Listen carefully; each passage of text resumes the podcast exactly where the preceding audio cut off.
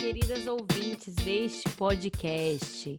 Eu sei que ficamos sumidinhas daqui por um tempo, mas é porque nosso coletivo está abraçando todas as oportunidades de aparecer, né, por aí, em webinários, lives e qualquer outro espaço em que a gente é convidada para falar um pouquinho da nossa atuação pela inclusão da mulher com deficiência dentro da pauta feminista e também dentro dos direitos da mulher que cuida, mais conhecida no meio como cuidadora.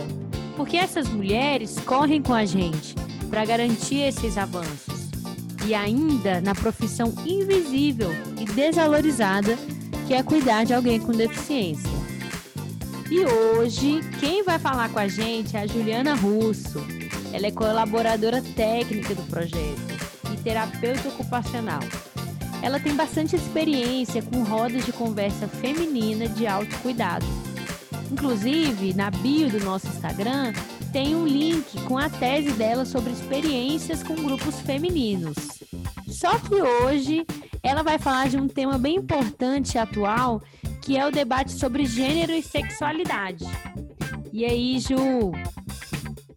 É, muitas pensadoras, pensadores, é, no mundo inteiro, né, discutindo o assunto, mas principalmente, né, pessoas fora da academia, né, as pessoas reais, né, dos grupos de militância, né, de todo o movimento das pessoas aí é, LGBT que é mais, né, que essa sigla aí que se ampliou muito, né, então envolve as pessoas lésbicas, pessoas gays, pessoas bissexuais, travestis, né, transexuais, é, pansexuais, enfim, é, não binárias, são muitas as denominações, né, e escolhas, né, de denominações, mas que eu acho importante a gente é, se atentar, é, não se fixar nessas dominações e entender um pouquinho, né, de forma geral e respeitar,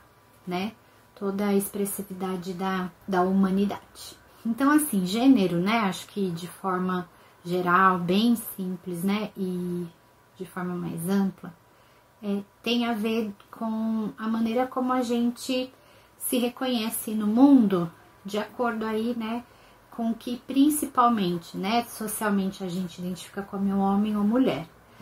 E dentro, né? Desses desse binarismo, né, homem e mulher, todas as nuances possíveis é, de gênero, né? É, então é isso. Socialmente a gente vai colocando o gênero associado ao sexo biológico, que é o sexo que nós nascemos com ele, né? É, mas na realidade, conhecendo as pessoas, a gente vai vendo que não é a genitália que determina o nosso gênero, né? É, isso é uma questão subjetiva, uma questão pessoal, interna de cada um de nós. Então, as pessoas vão se identificando aí como mulheres, homens e todas, né, as possibilidades dentro disso, até não binárias, tipo, eu não entendo que sou homem e mulher, ou sou uma mulher transgênero, né? Que é uma pessoa que nasceu aí com o que dizem ser o sexo masculino, mas que identifica e entende ser uma mulher e vice-versa para homem, né? E a questão da sexualidade tem a ver, na verdade, não com o ato sexual, mas com a afetividade de todos nós, né?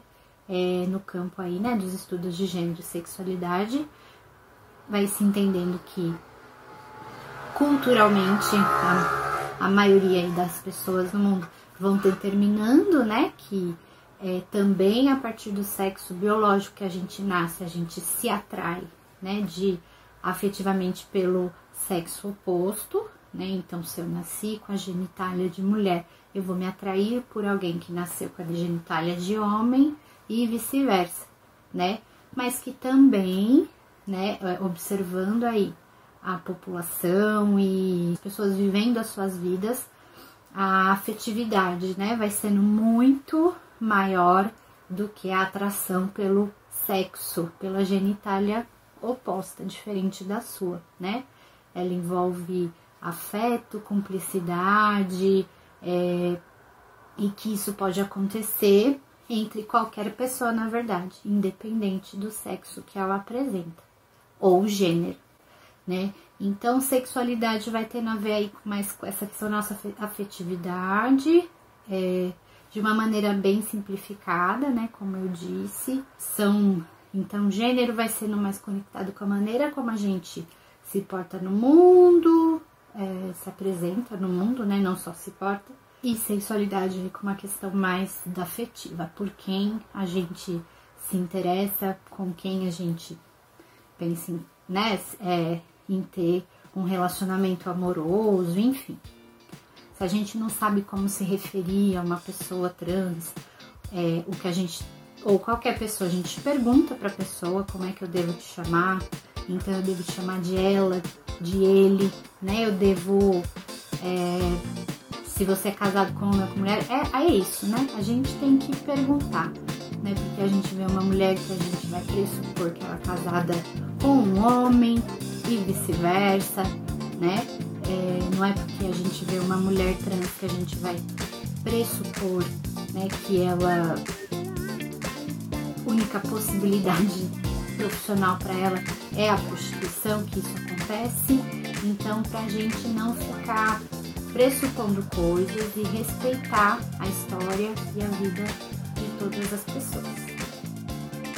Esse é o último episódio da temporada do Mulheres de Inclusão, com convidadas internas do nosso coletivo.